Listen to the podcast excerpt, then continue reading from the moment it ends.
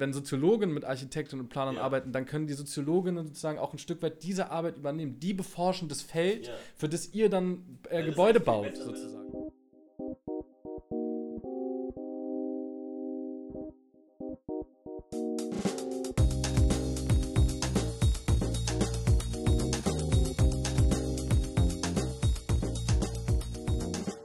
Herzlich willkommen bei Thesentalk. Heute haben wir Louis Speer zu Gast. Er hat 2020 seine Bachelorarbeit geschrieben mit dem Titel Eine soziologische Untersuchung von Architekturerfahrungen in der Berliner James Simon Galerie. Louis arbeitet an der TU Berlin im Fachgebiet Planungs- und Architektursoziologie und studiert da jetzt auch im Master Soziologie weiter. Genau. Richtig. Willkommen bei uns. Ja, vielen Dank für die Einladung. Ich freue mich mega, hier sein zu können. Klar, gerne. Ähm, ja, cooles Format auf jeden Fall. Schön mal darüber zu quatschen, was man so macht und das nicht nur immer so hinter verschlossener Türe alles alleine so Ja. für sich zu machen. Ja. Ja, wir haben jetzt auch ein neues, äh, davor haben wir ja die Arbeiten immer gelesen in den, in den Folgen davor und jetzt wollten wir mal versuchen, die nicht zu lesen und äh, deswegen weiß ich eigentlich so gut wie gar nichts über deine Arbeit bisher. Ich kenne nur den Titel. Ich studiere selber Architektur und finde das voll interessant, vor allem weil ich gerade auch erst in der James Simon Galerie war. Aber ähm, mich würde erstmal interessieren, wie du dazu gekommen bist. Also wie war der Weg zu der Fragestellung? Also der Weg, äh, es gibt so ein bisschen zwei Wege, die, die da hingeführt haben. Einmal ist es, also will, will ich auch sagen, so ein bisschen typisch äh, vielleicht auch für soziologische Forschung irgendwo so ein bisschen so eine alltagsweltliche Erfahrung gewesen, die ich Mhm. selber gemacht habe. Also ich glaube so die alltägliche Konfrontation mit Architektur, äh, sei es, wenn man, wenn ich irgendwie, wenn man irgendwie unterwegs ist oder bei mir war es vor allem auch so, ähm, ich habe Ende letzten Jahres meinen neuen Job angefangen an der Uni Mhm. Ähm, und habe da auch angefangen, mich mit solchen Thematiken halt auch so ein bisschen wissenschaftlich auseinanderzusetzen. Habe dann äh, meinen neuen Arbeitsplatz in der, an der Uni gehabt, in dem Gebäude, ähm, in, so, in dem Gebäude, wo unser Institut quasi ist.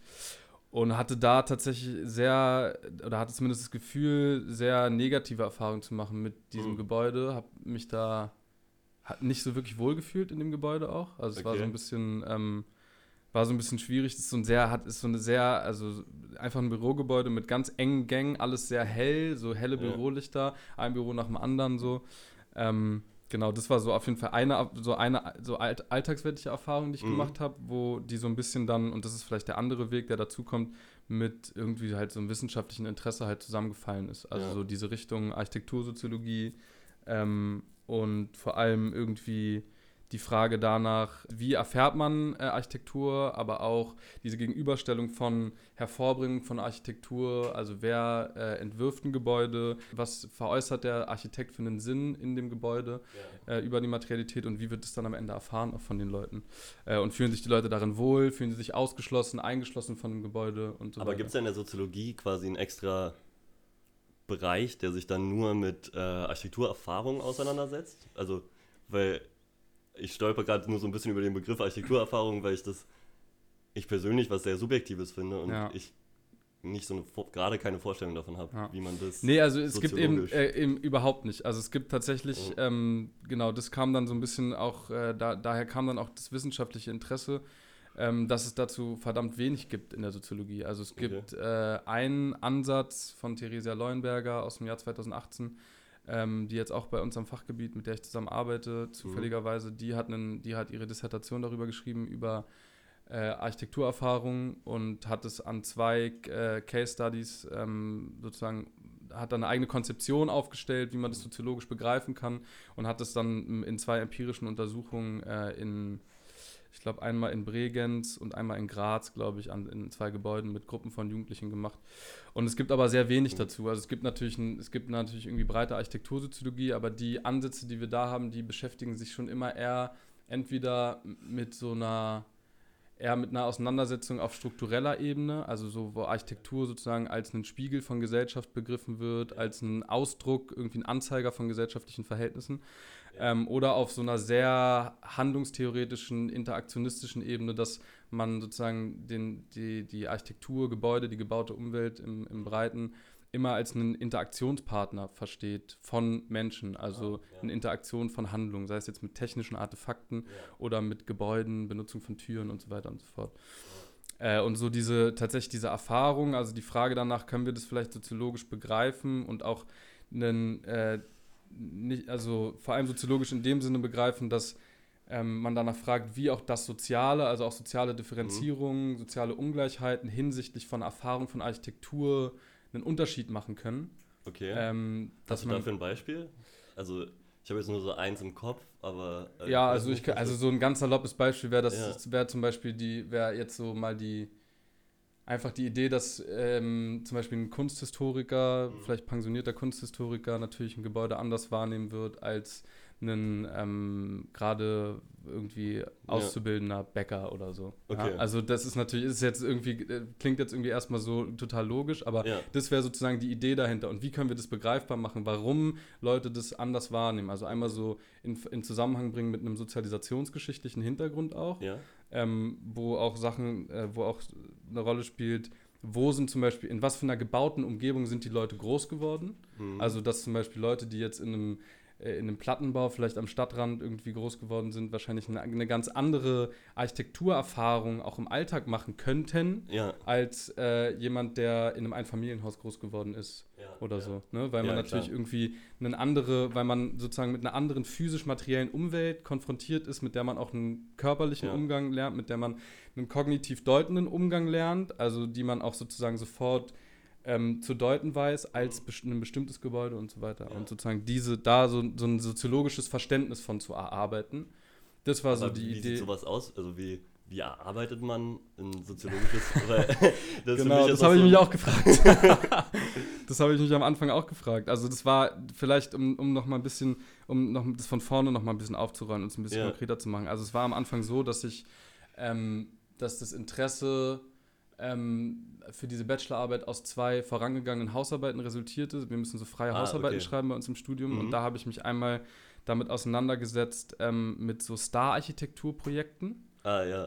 Ähm, Unter welchem Gesichtspunkt hast du das gemacht? Na, ich habe sozusagen äh, so eine, ich habe so eine breitere, neuere Sozialtheorie von Andreas Reckwitz, äh, die Gesellschaft der Singularitäten heißt die, mhm. ähm, äh, wo es im Prinzip nicht nur in Bezug auf Architektur, sondern in Bezug auf ganz viele Strukturmerkmale der, von modernen mhm. Gesellschaften äh, darum geht, dass, dass, dass sozusagen der Trend dahin geht, dass es immer alles äh, sich so durch Alleinstellungsmerkmale auszeichnen muss. Alles soll besonders sein, alles soll singulär sein, nicht mehr so wie, also das so, was, das löst sozusagen so eine Logik des Allgemeinen ab, dass alles so auch Architektur ja. eher nicht mehr so funktionalistisch profan sein soll, irgendwie gleich aussehende Reihenhäuser oder ja. so, die sozusagen irgendwie ganz bestimmte Nutzeransprüche ja. erfüllen, sondern dass es immer so pompöser und so weiter irgendwie ausufernder sein soll. Das ist ja auch ein interessanter Spiegel der Gesellschaft eigentlich. Total, genau. Und, dies, also und, dieser, und diesen Trend habe ich so, also äh, ich habe mhm. so Sachen zur Star-Architektur gelesen, habe halt dann irgendwie diesen in der Star-Architektur diesen Trend zu einer Singular Singularisierung mhm. auch in der Architektur und auch in der Planung und generell in, in, in, in, in räumlichen Aspekten sozusagen ja. gesehen. Und das war so die erste Hausarbeit. Und dann war die Frage irgendwo so ein bisschen, ähm, wie. Dann hatte ich erstmal die, die ganz banale Idee, dass äh, gerade bei so Star-Architekturprojekten ich das Gefühl habe, zumindest auch aus so einer alltäglichen Erfahrung heraus, dass ich mit diesen Gebäuden oft verdammt wenig anfangen kann. Ja. Also äh, das sind dann Gebäude, die wahnsinnig viel Geld kosten, um die auch irgendwie in, irgendwie so ein Narrativ aufgebaut wird, ja? ja. also die irgendwie so in so, in so, eine, in so, in so eine Narration eingespannt ja. werden. Das ist ganz toll. Es gibt dann wahnsinnig viele Eröffnungsfeiern und und es ist dann so das neue Wahrzeichen der Stadt, ne? auch mhm. so dieses, dieses Branding, was dann damit einhergeht. Und da hatte ich dann das Gefühl, also ich kann da irgendwie nicht viel mit anfangen und vielleicht, mhm. vielleicht gibt es irgendwie eine Diskrepanz zwischen der Hervorbringung dieses Gebäudes ja. und der Inszenierung und der, und der Erfahrung. Also zumindest was, was, ja. mein, was meine Erfahrung angeht. Genau, und dann. Obwohl die Inszenierung ist ja auch immer irgendwo, stelle ich mir vor, Teil der Erfahrung, oder? Weil das über. Auf jeden Fall, ja. Also man, weil man ja auch oft davon, also, man hat, man kriegt ja was von diesem Diskurs mit, ja, sozusagen. Und dann Total. geht man ja schon mit ganz anderem Blick da rein. Total. Also wenn ich in so ein Star-Architektengebäude reingehe. Auf jeden Fall, es ist oft total vorbelastet, auch über den Diskurs. Ne? Ja. Ne? Weil es gibt ja auch diesen ja, ja. Diskurs um dieses, es ist dann sowas wie, ach, jetzt haben wir wieder so ein Projekt wie die Elbphilharmonie oder wie den, mhm. keine Ahnung, ne? solche Architekturprojekte, die dann viel länger dauern, viel mehr kosten und da ist dann schon, kriegt man sozusagen, jetzt mal blöd gesagt, schon das Kotzen, weil man das Gefühl hat, was ist, was haben die, was haben die wieder angebaut. So. Klar, das war natürlich total vorbelastet auch davon. Und um aber so, also das war so das Interesse dahinter. Okay. Und dann hatte ich, dann wollte ich halt erstmal das war dann so die Idee, einfach mal zu gucken, okay, wie, wird dann, oder gucken wir mal, wie Leute, wenn ich eine Untersuchung mache und vielleicht ja. Leute dieses oder eine, so eine Star-Architektur begehen lasse, äh, wie kann ich diese Diskrepanz vielleicht einfangen? Ne? Das mhm. war der erste Gedanke. Dann okay. wurde mir aber relativ schnell klar, dass ich von einer Diskrepanz ausgehe, wo vielleicht bei mir persönlich eine ist, auch vorbelastet ja. durch so einen Diskurs, wo aber vielleicht äh, nicht, natürlich nicht per se von auszugehen ist. Ja. Das heißt, ich muss erstmal überlegen, wie ich überhaupt diese Erfahrungsebene, ja, ja wie kann ich die überhaupt einfangen? Wie kann ich ja. die empirisch, methodisch einfangen? Ja, ja. Äh, und wie kann ich auch ein soziologisches Verständnis davon halt erarbeiten? So, das, war so, das war so der Grundgedanke dahinter. Aber das kam quasi, du hast dann diese beiden Hausarbeiten geschrieben, die freien. Genau. Und daher kam das Interesse, aber musstest, also die durftest du dir aussuchen, ne? Die freien Hausarbeiten durfte ich mir aussuchen. Die erste die, war über diese Star-Architektur, die zweite ja. war dann schon in Absprache mit meinem Betreuer, der dann auch der Betreuer für meine Bachelorarbeit dann war. Okay. Die zweite ging dann schon konkret darum, um einen, das war dann nur eine methodische Arbeit, da habe ich nur mit verschiedenen methodischen Ansätzen so eine Methodendiskussion quasi skizziert, um und auch so, so methodische Experimente durchgeführt, schon mal mit, mit Leuten in Gebäuden, äh, um quasi ähm, so ein bisschen schon mal rausfiltern zu können, welche Methoden gut sein könnten, sich eignen könnten, um so, um so eine Erfahrung ja. einzufangen. Hast, genau. du da, hast du da Beispiele? Weil ich, ich kann mir gerade ganz wenig darunter vorstellen, was es da für Methoden gibt, um sowas einzufangen. Naja, also Wie es gibt, gemacht? Also es gibt natürlich, also äh, es ist sozusagen eine Qualita ein qualitatives soziologisches mhm. Forschungsdesign. Also es gibt äh, ich wusste, ich kann auch dem Umfang der Arbeit geschuldet dann wahrscheinlich nur so das so mit vier, fünf, sechs Personen machen. Mhm. Äh, und dann war halt die Idee, lasse ich die Leute das Gebäude begehen. Also die erste, der erste Gedanke war, ich befrage vielleicht Leute, die sowieso im Gebäude sind, ne, die okay. sich da aufhalten, befrage die danach. Dann gab es die Idee, ähm, mit Leuten da sozusagen eine, eine, Untersuchungssituation künstlich zu erzeugen, mit Leuten dahin zu gehen. Die Leute ja. begehen das Gebäude, ich interview die Leute danach okay. und frage sie sozusagen nach ihrer Erfahrung. Mhm. Ähm, dann gab also das, waren, das war so, waren so die Ansätze. Dann gab es die Idee mit im, in äh, Absprache auch mit meinem Betreuer, ähm, mit so einer Methode Thinking Aloud, also lautes Denken, die Leute durchs Gebäude zu schicken, mhm. die Probandinnen durchs Gebäude zu schicken und die sozusagen einfach mal drauf losreden zu lassen, einfach sozusagen so dieses alles, was die erfahren, irgendwie zu, zu verbalisieren. Ah, geil, während sie da durchgehen. Ja, genau, während sie da durchgehen. Mikrofon. Mir zu sagen, einfach übers Mikrofon, also wir haben es ja. dann aufgenommen auf Memo, mir zu sagen, was sie sehen, was sie, was sie denken, was ihnen durch ja. den Kopf geht, so.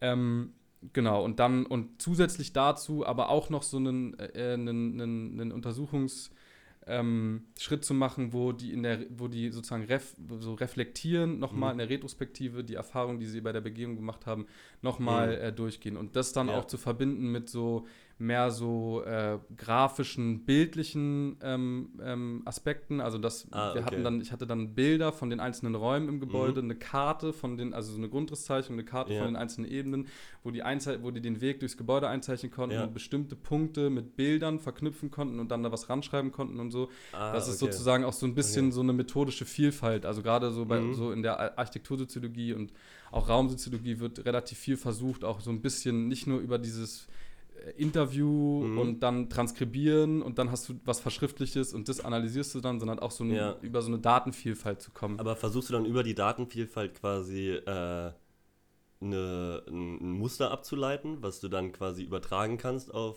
äh, die Architektur und Erfahrung in dem Gebäude ist für viele Menschen so und so? Oder, äh, oder naja, ist es dann einfach, du hast ein Sammelbecken an individuellen ja, also es war erstmal, es war erstmal so, dass ich, ähm, es war erstmal so, dass, also so, so, so verallgemeinerbar war relativ wenig. Also, okay. dass ich so sagen konnte, die Architekturerfahrung, ich konnte relativ gut anhand der Methoden dann, also ich habe dann in dieser, in dieser zweiten Hausarbeit so ein methodisches Design herausarbeiten können. Das beinhaltete genau diese beiden Aspekte. Einmal diese Thinking Aloud im Gebäude, ja. die Leute gehen da durch, nehmen das auf und dann, ähm, dann danach so diese, diese grafisch-visuelle Reflexion, hab ich, haben wir das genannt, dann auch in der Arbeit, ja. wo dann jede Probandin nochmal Zeit hatte, das halt an so einem Whiteboard da so aufzuarbeiten, eine Stunde ja. lang oder auch länger, wie lange sie wollten eigentlich.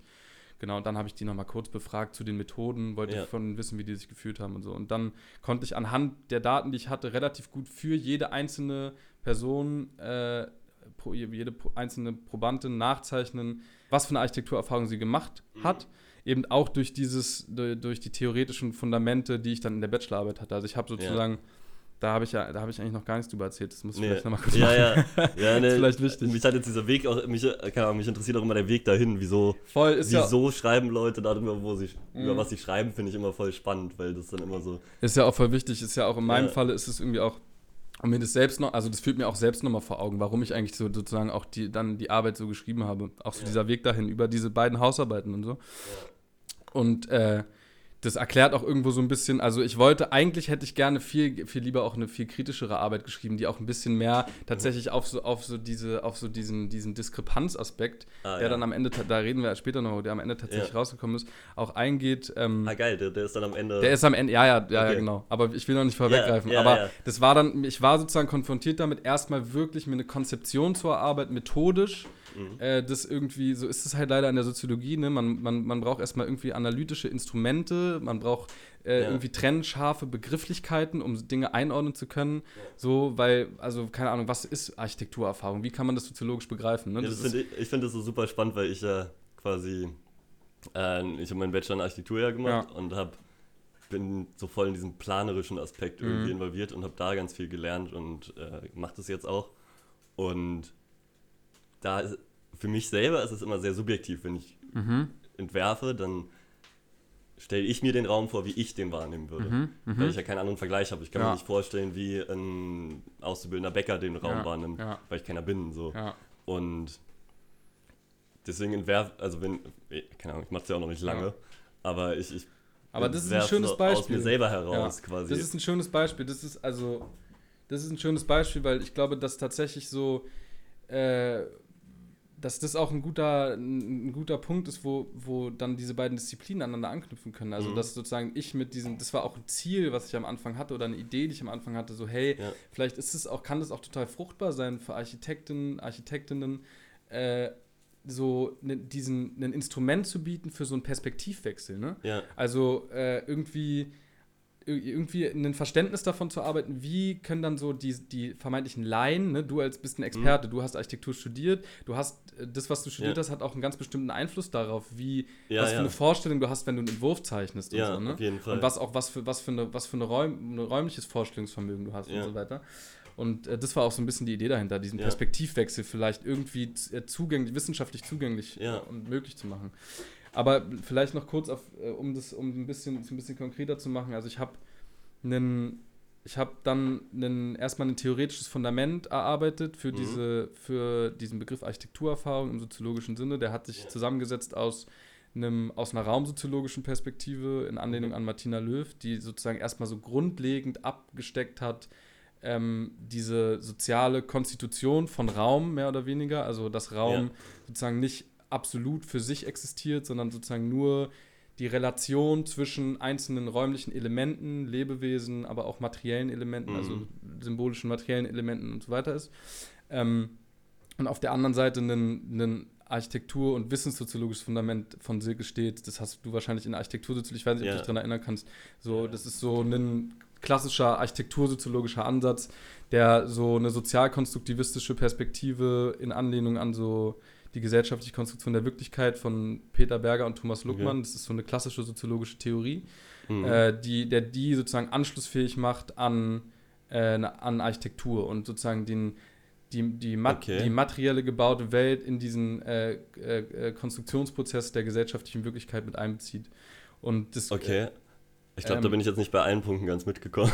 Äh, okay, ich, Aber so im Grunde, Also so das, ich- was jetzt bei mir angekommen ist, ist eigentlich so, dass die diese ganzen Theorien darum, dass unsere materiell gebaute Welt, dass die Mhm. Wirklichkeit, die wir bauen und der Raum, den, den wir selber quasi uns erschaffen, ja, dass der ähm, in, einem sozialen, in der sozialen Struktur erst anfängt zu funktionieren. oder? Genau, also, also das, es gibt, man kann das ganz anschaulich, äh, ähm, ganz anschaulich, glaube ich, machen an so einer, was, was in dieser sozialkonstruktivistischen Perspektive passiert ist, es gibt so eine Triade Okay. aus Externalisierung, Objektivation und Internalisierung, Mhm.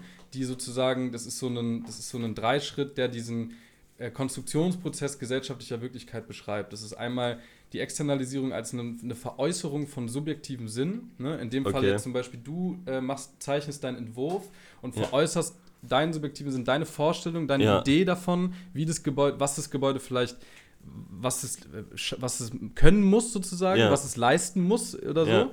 Wie es dann aussehen soll, ne, was da irgendwie zusammenspielen soll, das Mhm. veräußerst du vielleicht im erstmal al- ist es als ein Gedanke in deinem Kopf und dann bringst du das vielleicht als erste Externalisierung und auch als erste Materialisierung bringst du das in einer Entwurfszeichnung aus Papier Ja. und dann entsteht da sozusagen ein Gebäude draus. Ja, so ja. jetzt mal irgendwie so runtergebrochen. Ja. Genau, di, di, und äh, diese, diese, diese Wirklichwerdung, ne, also dieses aus, der, aus deiner subjektiven Welt, der, aus der subjektiven Welt deiner Gedanken, deines Bewusstseins, in sozusagen die objektive Welt, ne, du erschaffst dann über Ja. einen Entwurf ein Gebäude, das ist dann, steht dann irgendwann da. Ja. Das ist dann Teil der objektiven Wirklichkeit. Das ist nicht mehr nur für dich zugänglich, sondern auch für uns alle anderen. Ja. Alle können das sehen, Ah, ja. wenn, sie, wenn, sie, wenn das sozusagen in der unmittelbaren Reichweite von uns Ja. ist und so weiter. Äh, und in dieser objektiven Wirklichkeit ist es sozusagen auch mit, gibt es so verschiedene, werden so verschiedene Dimensionen, also von Silke stets dann verschiedene Dimensionen aufgemacht. Ich beziehe das jetzt gleich schon auf dieses, auf diesen Architektur, Ja, also so wie sie ja, das ja, macht, beziehe ja. da gleich schon sozusagen mit diesem Gebäudebeispiel diese Perspektive mit ein. Ähm, in dieser objektiven Wirklichkeit gibt es dann, hat das Gebäude sozusagen als Objektivation, zeichnet sich, sich über verschiedene, also es gibt einmal sozusagen die Dimension der Materialität, Mhm. dann gibt es eine Dimension der Zeichenhaftigkeit ähm, und eine Dimension. Was ist die Zeichenhaftigkeit? also wie? die Zeichenhaftigkeit ist sozusagen eine bestimmte Bedeutung, die das Gebäude vermittelt. Okay.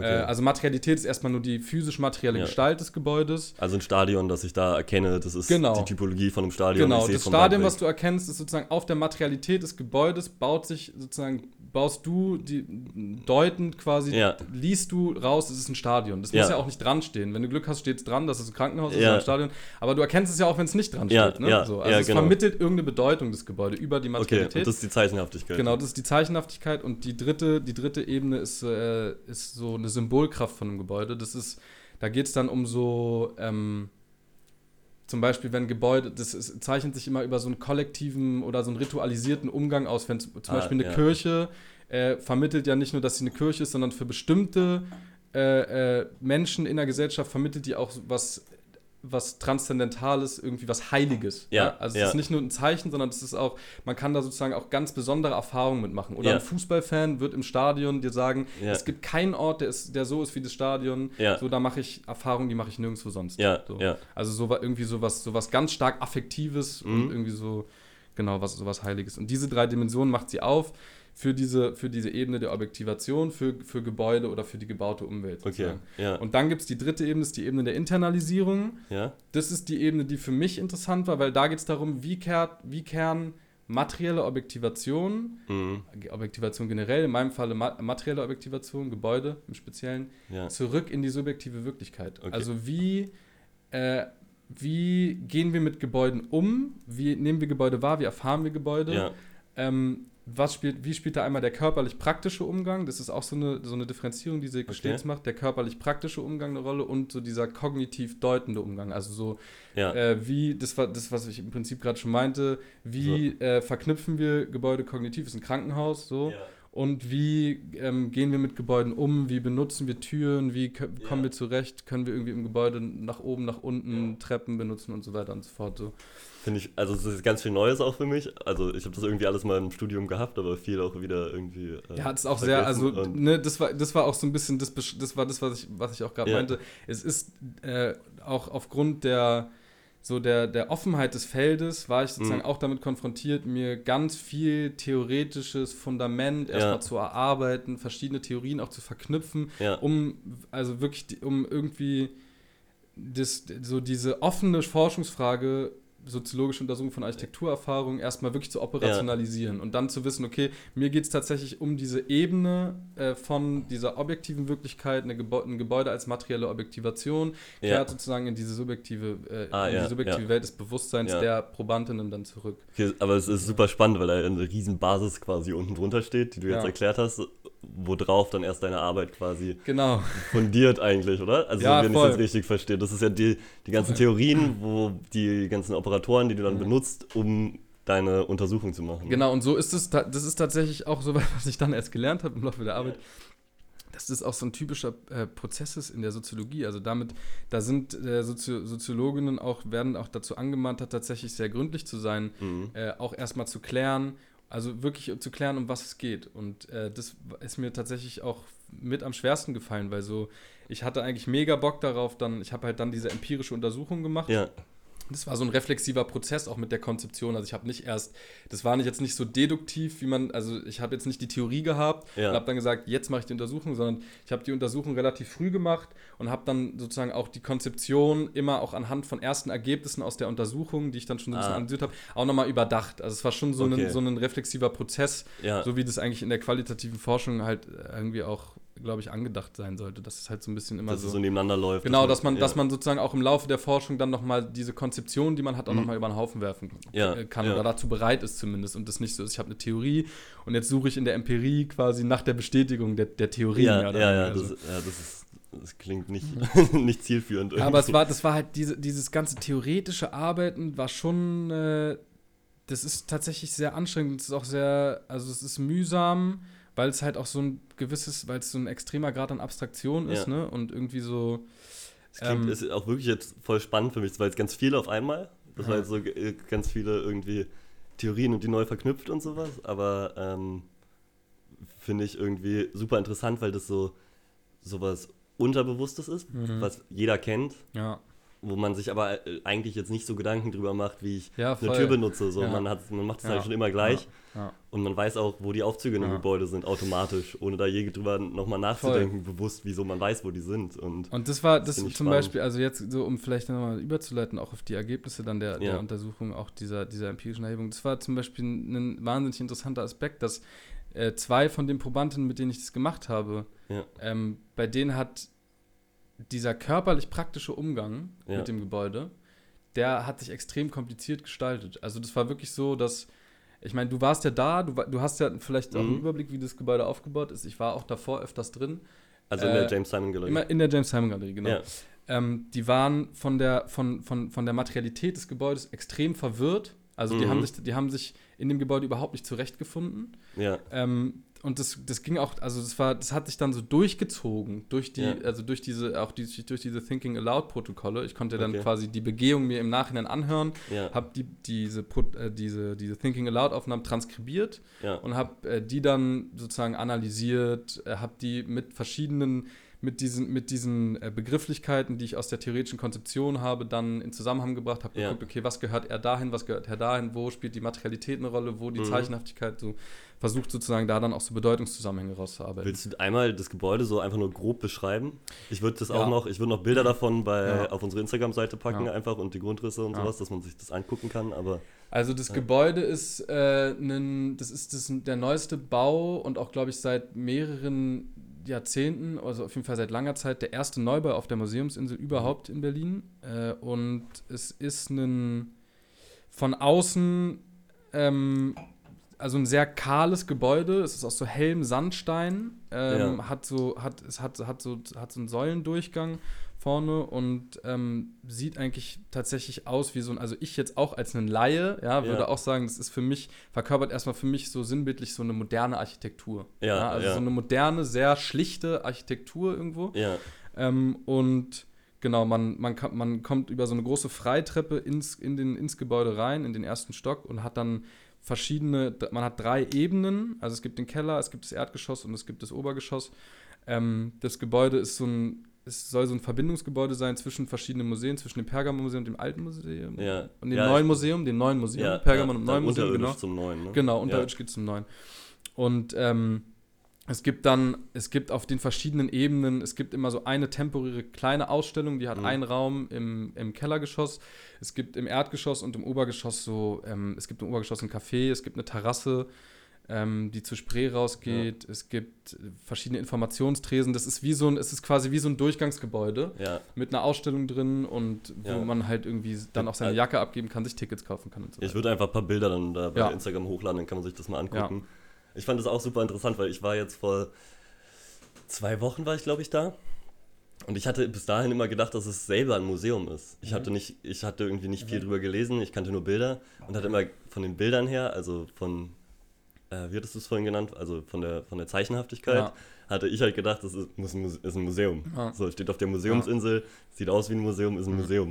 Und dann, als ich drin war, habe ich die ganze Zeit die Ausstellung gesucht und geguckt, wo es jetzt ins Museum geht, aber es ging immer nur in andere Museen und das fand ich irgendwie auch Das ist super interessant zum Beispiel, weil das auch, weil das sich auch mit, mit, äh, mit Untersuchungsergebnissen deckt. Also einmal gab es diese, gab's diese Auffälligkeiten in den Ergebnissen von dieser körperlich praktischen Erfahrung, die Ja. gekoppelt ist mit der Materialität des Gebäudes natürlich, Mhm. ähm, die bei zwei Probanden wirklich halt zu, zu einer extremen Verwirrung und auch zu einer äh, wirklich negativen Erfahrungsqualität geführt hat. Also die haben dann Ja. wirklich auch so, da gab es Momente, wo die dann so wirklich fluchtartig das Gebäude verlassen und dann so auf den Innenhof des Gebäudes gehen, in die, wirklich in die hinterste Ecke, die sozusagen noch zum Gebäude zählt, aber eigentlich, Ja. also für Flucht. Ne? Ich will Ja. hier nicht mehr sein, ich will hier raus.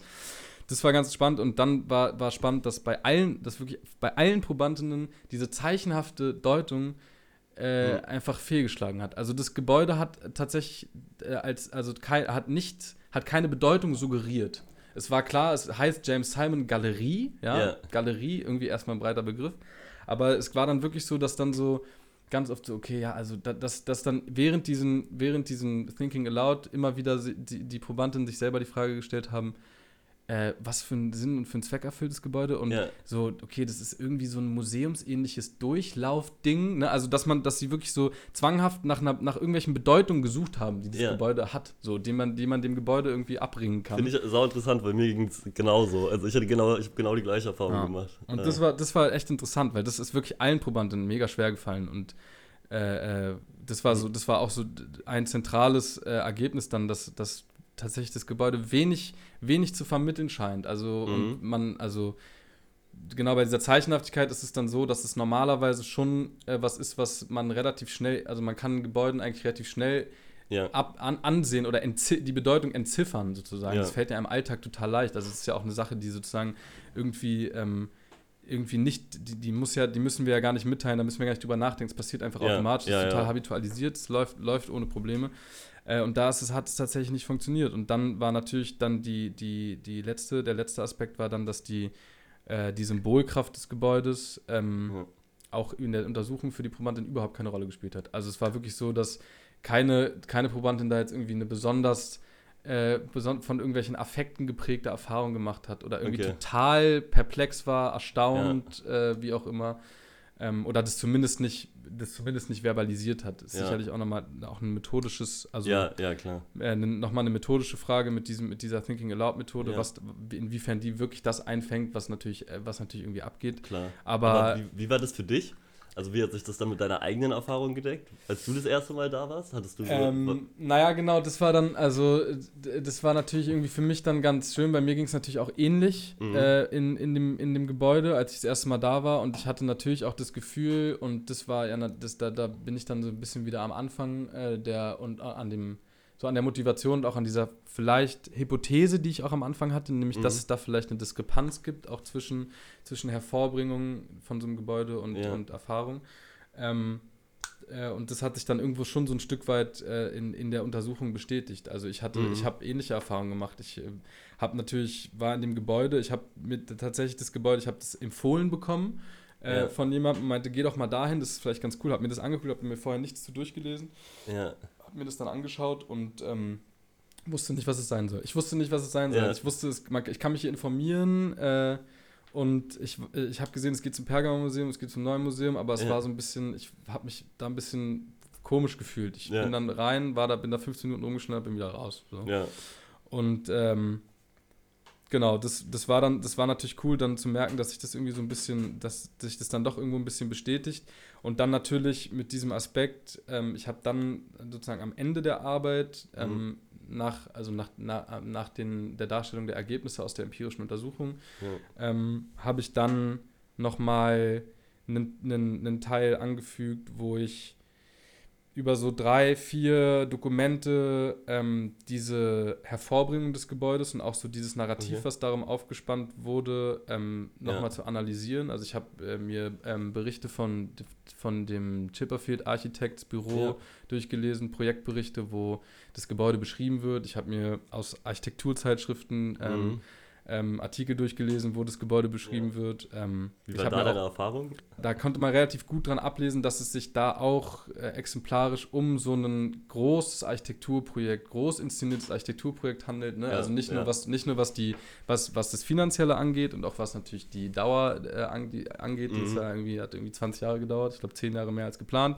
Hat das, das Dreifache gekostet als geplant. Ne? Also so, solche Dimensionen sind es da auch schon. Aber eben vor allem, was so dieses was halt so diese Erzählung um das Gebäude angeht. Ja. Ne? Also so die neue, sozusagen, ähm, so der, die neue Mitte Berlins und dann so, äh, ja. die, die Bürger können sich das jetzt aneignen und so. Also solche, es wird sozusagen total in Szene gesetzt. Es gibt, ja. gab irgendwie auch so trotz der verspäteten Eröffnung gab es, glaube ich, so sechs oder sieben äh, verschiedene Feiern zu der, ah. zu der Eröffnung. Immer wieder dann so Richtfest und dann nochmal eine, noch eine vorgeschobene Eröffnung hier und da und bei der Eröffnung dann auch Angela Merkel da gewesen und so. Ah. Also es wird, wird, wird halt sozusagen rel relativ viel mhm. dafür getan, damit äh, man eine, Auf eine Aufmerksamkeit erzeugt. ich hatte es auch mitbekommen. Also bei mir war es auch so der Ruf davon, es war jetzt nicht so.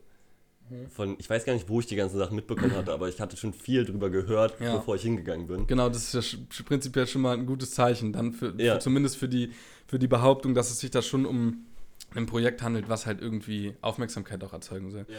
Und äh, genau, da habe ich dann, in diesem letzten Teil habe ich dann einfach versucht, dann tatsächlich nochmal, konnte ich leider nicht mehr so viel zu schreiben, mhm. weil auch aus Platzgründen, das andere hat dann doch alles ein bisschen zu viel Platz eingenommen.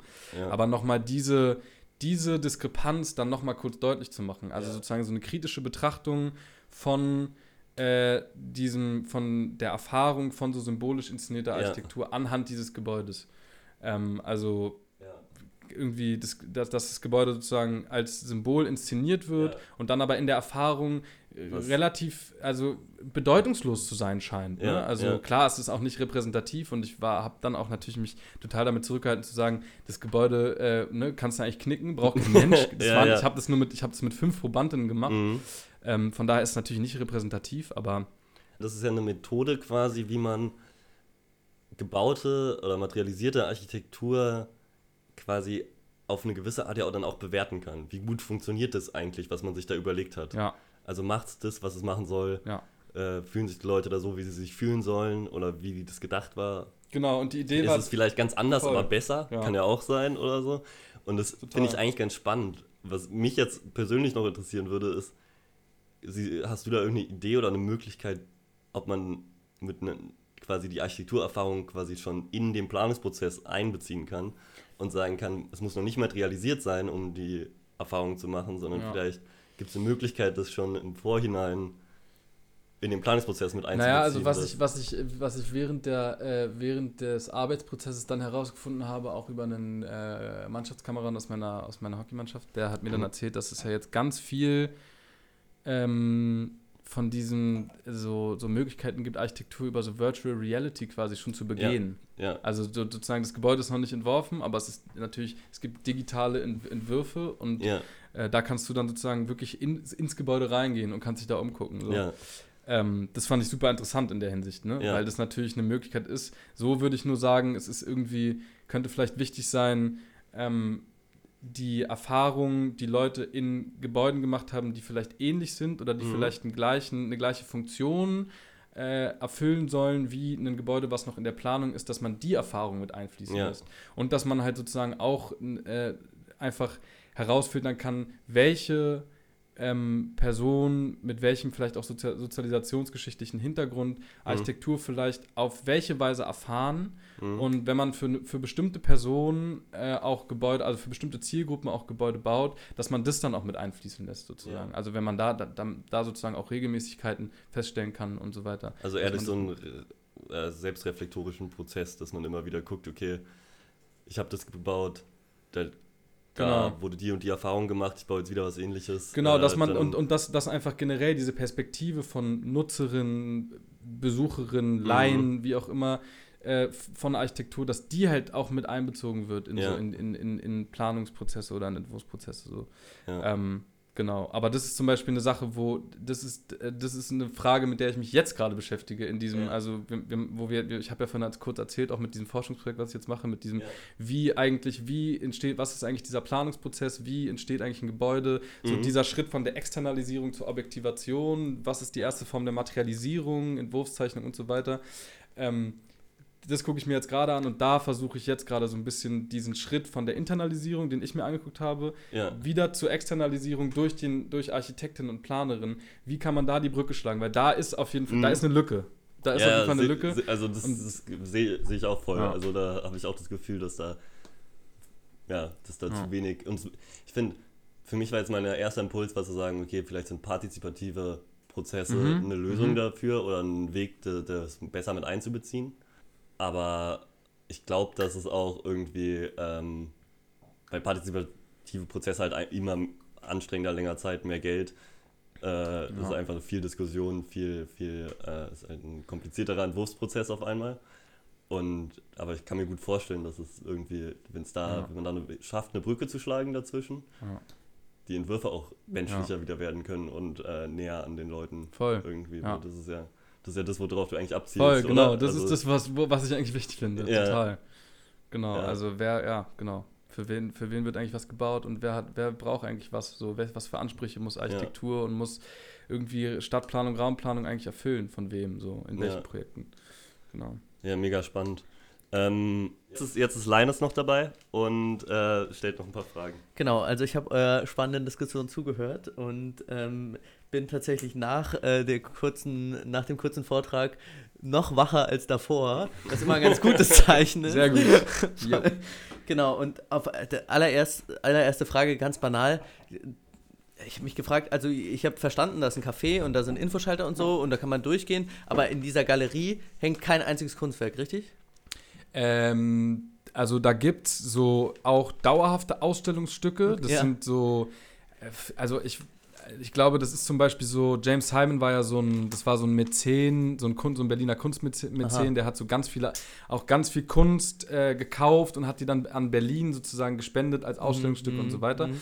Und da stehen noch so ein paar Sachen, die auch auf ihn zurückgehen. Da ist dann so ein Löwe irgendwie, so eine, so eine, so eine Statue von so einem Löwen oder so, ein Nach, so, ein, so eine Nachbildung von der Nofretete. Das sind so, so, Mhm. So permanente Ausstellungsstücke.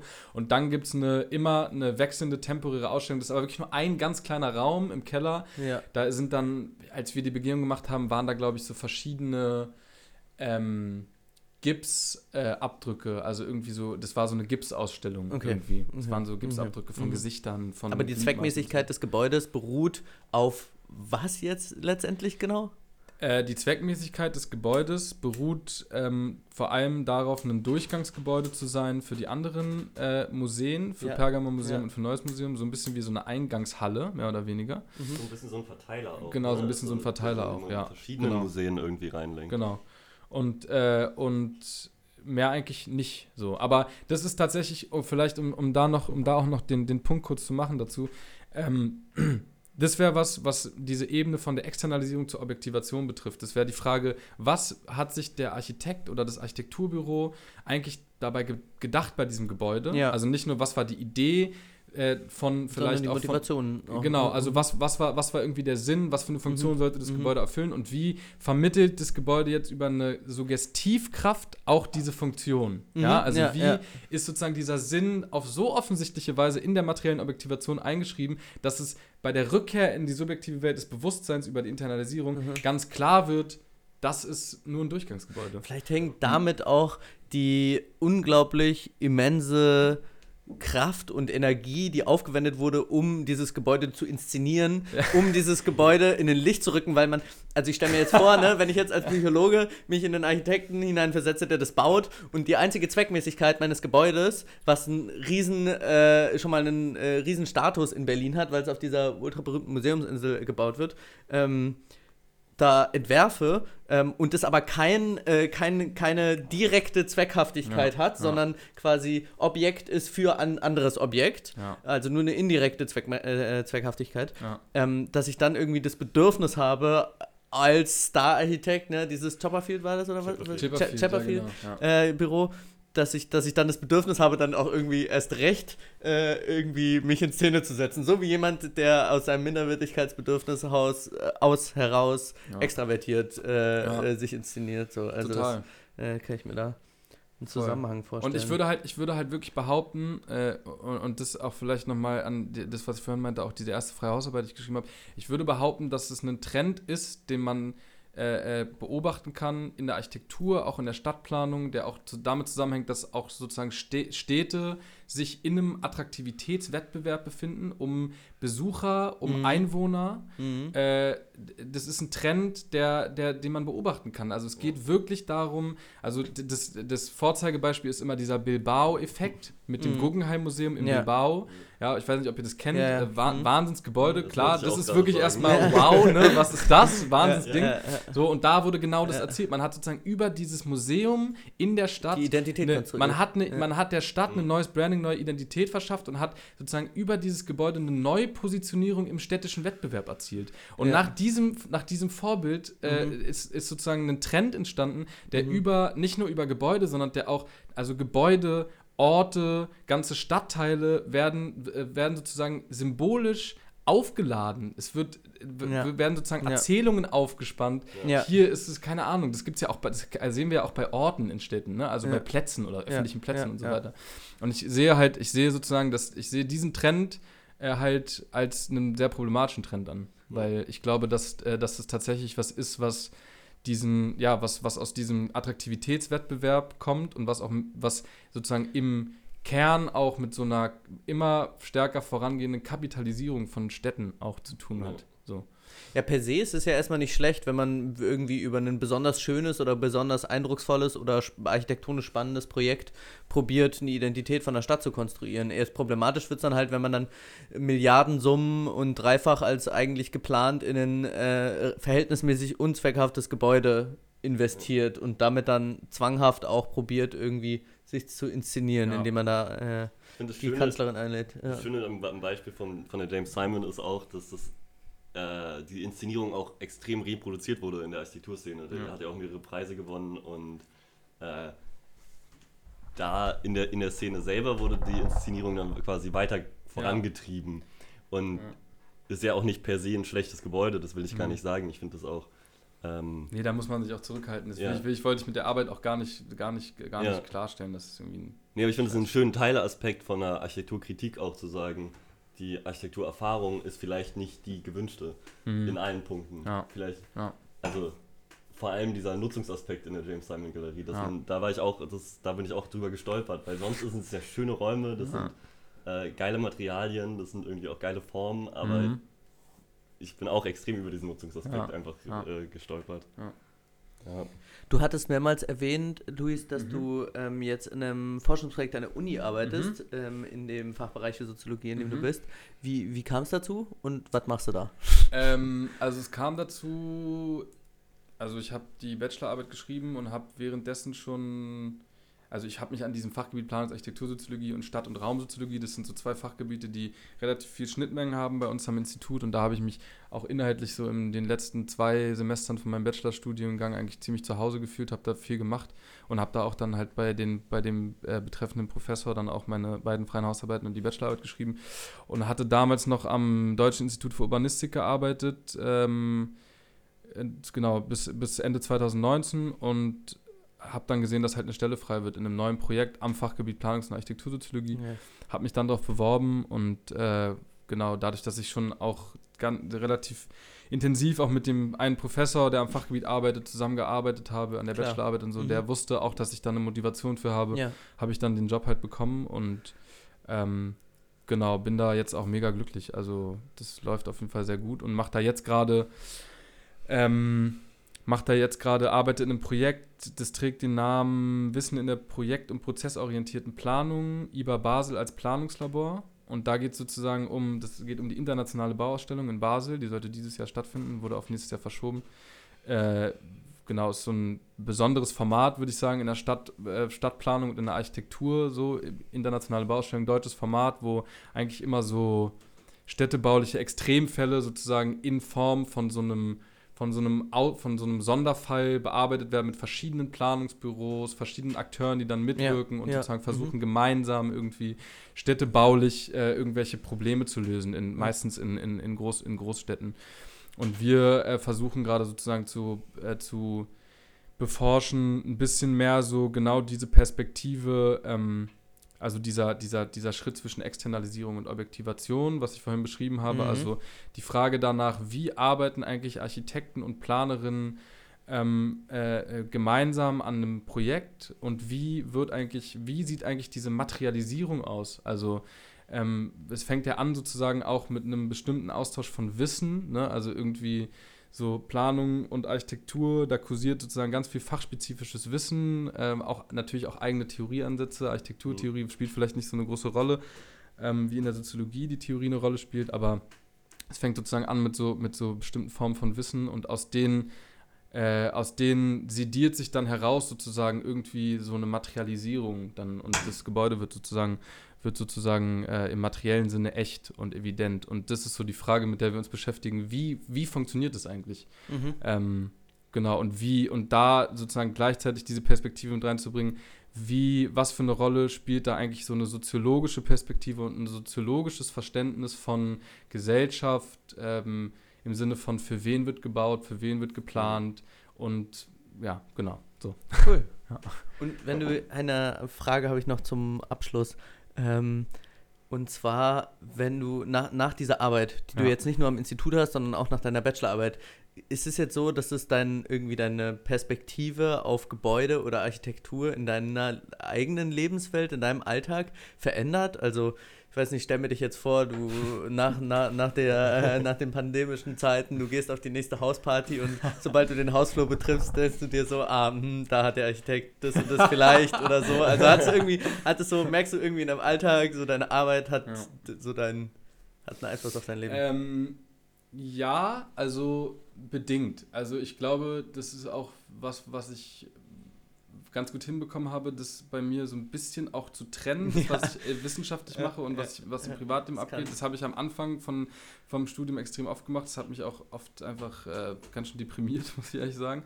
ähm, aber es spielt insofern eine Rolle, also spielt schon eine Rolle, einfach weil ich, glaube ich, ein bisschen mehr auch anfange, ähm, in so Situationen, in denen mir selber sozusagen offenbar wird, dass, die, dass ein Gebäude jetzt gerade auch eine bestimmte Wirkung auf mich hat und ich mich vielleicht auch in einem Ja. Gebäude irgendwie nicht wohlfühle, dass Mhm. ich das dann natürlich auch anfange, sozusagen in diesen, in, in analytischer. Diesen, genau, Mhm. analytischer in diesen Kategorien zu denken, vielleicht auch darüber nachzudenken, warum denn eigentlich? Also Mhm. kannst du dir das gerade selbst erklären, so? Mhm. Und dann vielleicht bezogen konkret auf dein Beispiel, wenn ich jetzt auf irgendeiner, auf irgendeiner Party bin, auf einer Homeparty, wie auch immer, äh, da ist es, also eine Wohnung ist natürlich noch was, was, was noch mal mehr Spannendes irgendwo, weil man hat nicht nur die architektonische Grundstruktur, die der Architekt sich gedacht hat, sondern man hat sozusagen auch eine bestimmte Form der Externalisierung, nicht nur durch den Architekten, sondern durch den Bewohner der Wohnung. Also du hast die, du hast die Grundstruktur der Wohnung, ja, und die, hier, du kommst hier rein, das, die Wohnung ist irgendwie nicht eingerichtet und du nimmst die Wohnung wahr und denkst, ach, hier könnte mir das vielleicht gefallen. Und dann eignest du dir sozusagen durch eine eigene neue Veräußerung von subjektivem Sinn, eignest du dir diesen Ort ja auch an. Du hängst hier Bilder auf, ne? Mhm. du platzierst irgendwelche Objekte an der Wand und verkörp und, und äh, äh, veräußerst sozusagen darin auch Sinn. Also willst Mhm. irgendwie, gestaltest Mhm. dir den Ort so, wie du ihn dir gern, so wie Mhm. du ihn gerne haben möchtest. Also nimmst du Räume jetzt anders wahr, wenn du jetzt ja, beispielsweise schon, in einen Raum gehst, merkst du, dass du dadurch Schon, anders da schon. irgendwie schon. Also, rangehst. Es kommt drauf an, was für Räume, glaube ich. Es kommt Ja. wirklich drauf an, was für Räume. Also bei einer Wohnung ist es schon so, dass ich durch einfach auch so durch diese analytische Perspektive das Gefühl habe, dass man an einer Wohnung einfach schon ganz gut irgendwie so auch ablesen kann, äh, was, wie, was so ein Mensch eigentlich, wie er sich den Ort eigentlich aneignet und wie eigentlich so die Mhm. Vorstellung. Und wie er seinen Sinn herstellt. ja, genau, So wie er was- seinen Sinn Mhm, herstellt. mhm, So. mhm, Und was, wa- wie die Person eigentlich so tickt, vielleicht, so Mhm, mhm. salopp gesagt irgendwie. Ja, da, da geht es dann ins Psychologische. Ja, genau. Und, und, äh, Psychoanalyse der. Genau, ich sehe ich seh da tatsächlich, aber ich sehe, das Wohnraumkonstellation. ist, also ich sehe tatsächlich auch, ich habe mich tatsächlich wenig mit, mit Psychologie in dem Zusammenhang auch beschäftigt, aber ich meine, gerade diese Aspekte von einer Erfahrung und Wahrnehmung über so eine kognitiv deutende Ebene und so, Mhm. das sind ja schon auch irgendwo auch Soziologe, äh, äh, soziologische, ähm, psychologische, psychologische Ja, ja, Themen, ja. die da. Ich glaube, eh deine eine und meine. Wissenschaft sind untrennbar, aber ja, Mhm. das ist nochmal ein neues Podcast-Folge. Mhm. Ja, vielen Dank, Luis. Hat Ja, gerne. gemacht. Ja, Mega geil, dass du da warst. Hat übel Spaß gemacht mit euch. Ja, hat Bock gemacht. Geil. Bis ganz bald. Ja, bis zum nächsten Mal. Ciao.